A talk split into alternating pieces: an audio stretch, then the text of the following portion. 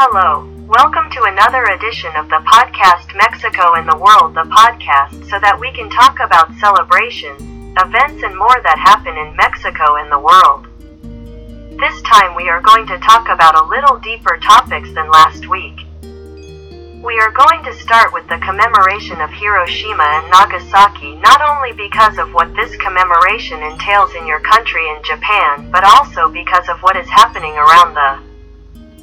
world we have the tension with what is happening in Russia and Ukraine, the tension with what is happening in China and Taiwan. There are other issues such as what is happening in what is Palestine in the Gaza Strip. There are many events that are happening and not just these countries but in the world, so we hope that this commemoration will help the world to think about what is currently happening.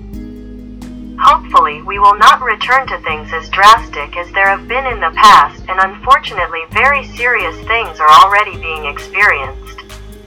We are going to change everything. Let's take another topic that's also a little serious because it's the International Day of Forgiveness, yes.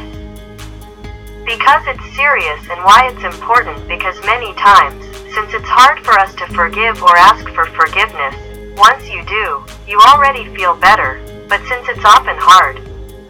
I work give that step then let's keep it in mind and also when we ask for forgiveness or forgive that it be from the heart, not just in words that there is an intention of forgiveness and not just that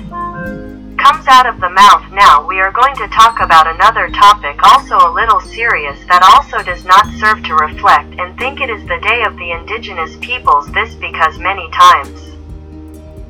we do not take into account the needs and the importance of the indigenous peoples and they have a lot of value because for example we celebrate they have a lot of cultural richness many traditions both in matters of history culinary art etc so not that we do not lose sight of the indigenous peoples and the wealth that they have and that they can transmit to us from which we can learn this has been everything for this edition we hope that these issues are for us to think about, we reflect, we have them there, we talk about them and I don't want to say goodbye without, as always, reminding you of our social networks email. Podcast Mexico and the World at gmail.com Twitter, at Mexico the World Facebook.